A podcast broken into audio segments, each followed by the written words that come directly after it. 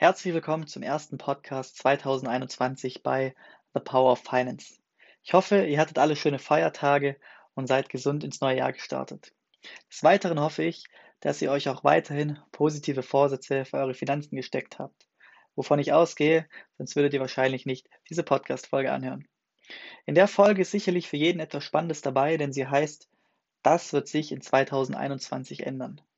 Fangen wir mit Steuerthemen an, beginnend mit den positiven Nachrichten, dem Solidaritätszuschlag.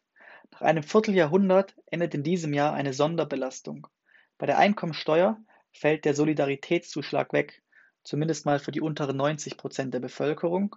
Weitere 6,5 Prozent müssen die nur noch teilweise zahlen und lediglich auf sehr hohe Einkommen ist der Soli noch unverändert fällig. Das kann durchaus mal 30 bis 60 Euro mehr netto für dich bedeuten. Ich habe das Ganze mal ausgerechnet.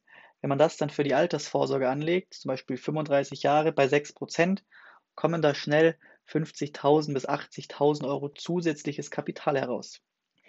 Das zweite Steuerthema ist das Thema der Einkommensteuer. Für alle Steuerzahler steigt der Grundfreibetrag, auf den man keine Steuern zahlen muss. 2021 liegt er bei 9.744 Euro statt bisher 9.408 Euro. Also sind 300 Euro mehr, könnte zum Beispiel für alle äh, Studenten relevant sein. Die Grenze, ab der dann der 42-prozentige Spitzensteuersatz fällig wird, steigt leicht auf ein Jahreseinkommen von 57.919 Euro an.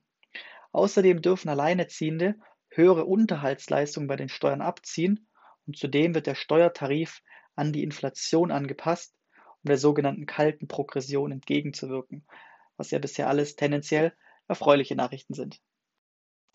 Kommen wir zum nächsten Steuerthema und zwar der Mehrwertsteuer. Wer schon einkaufen war, hat es vielleicht schon gemerkt, die Mehrwertsteuer steigt nach ihrer Senkung im zweiten Halbjahr 2020, also zum 1. Juli, wieder auf ihre regulären Sätze von 19 und 7 Prozent. Also bisher waren es ja nur 16 Prozent. Obwohl dadurch am Ende des Monats durchaus etwas zusammenkommt, handelt es sich eigentlich nicht um eine strukturelle Mehrbelastung, sondern um das Ende einer befristeten Entlastung, weil das Gesetz ja nur ein halbes Jahr gegolten hat. Und das letzte Steuerthema, oder eigentlich das vorletzte Steuerthema, sorry, ist, das, äh, ist die Kfz-Steuer. Bei Neuzulassungen wird nämlich die Kfz-Steuer bei hohem Spritverbrauch steigen. So soll nämlich ein Anreiz zu klimafreundlicheren Fahrzeugen geschaffen werden, was eigentlich auch eine gute Sache ist. Im Schnitt wird es jedoch nur um knapp 16 Euro im Jahr teurer. Bei vielen Autos ändert sich gar nichts und bereits zugelassene Autos sind auch nicht betroffen. Jetzt kommen wir zum letzten Steuerthema, ist nämlich die Homeoffice-Pauschale, was für sehr viele hier relevant sein dürfte. Wer nämlich aktuell von zu Hause arbeitet, bekommt einen Steuerbonus und pro Tag im heimischen Büro können 5 Euro beim Finanzamt geltend gemacht werden maximal aber 600 Euro pro Jahr, also maximal 120 Tage. Die Pauschale zählt zu den Werbungskosten und daher profitieren nur diejenigen Steuerzahler davon, die über die ohnehin geltende Werbekostenpauschale von 1000 Euro kommen.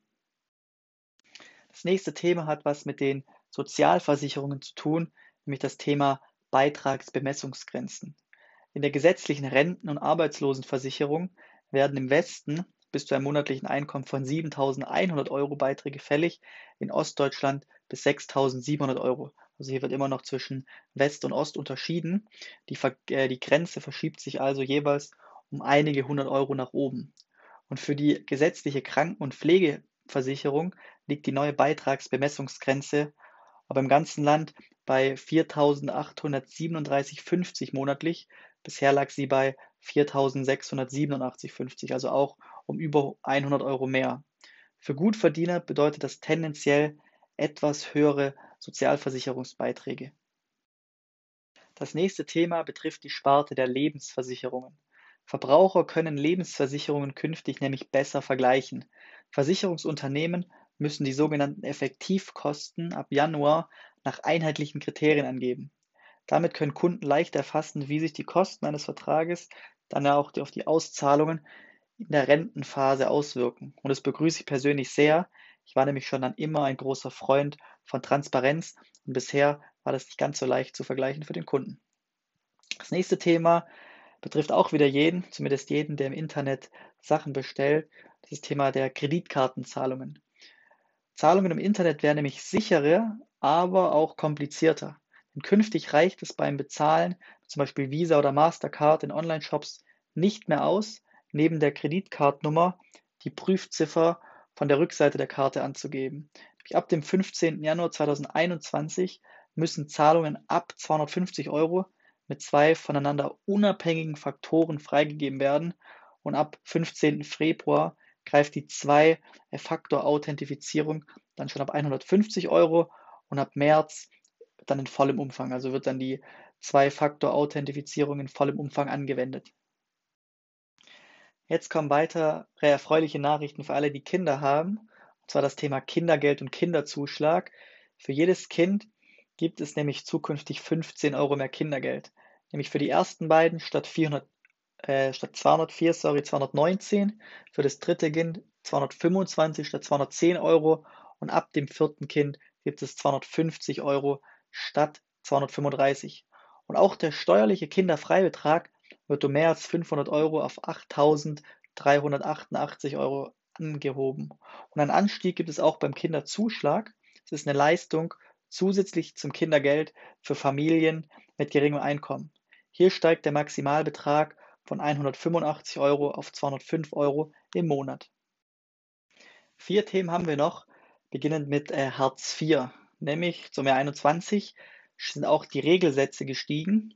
Alleinstehende Erwachsene bekommen mittlerweile 446 Euro im Monat statt bisher 432 Euro und Partner in Bedarfsgemeinschaften 401 Euro statt 389, also auch ein Anstieg von, sagen wir mal, 3 bis 4 Prozent.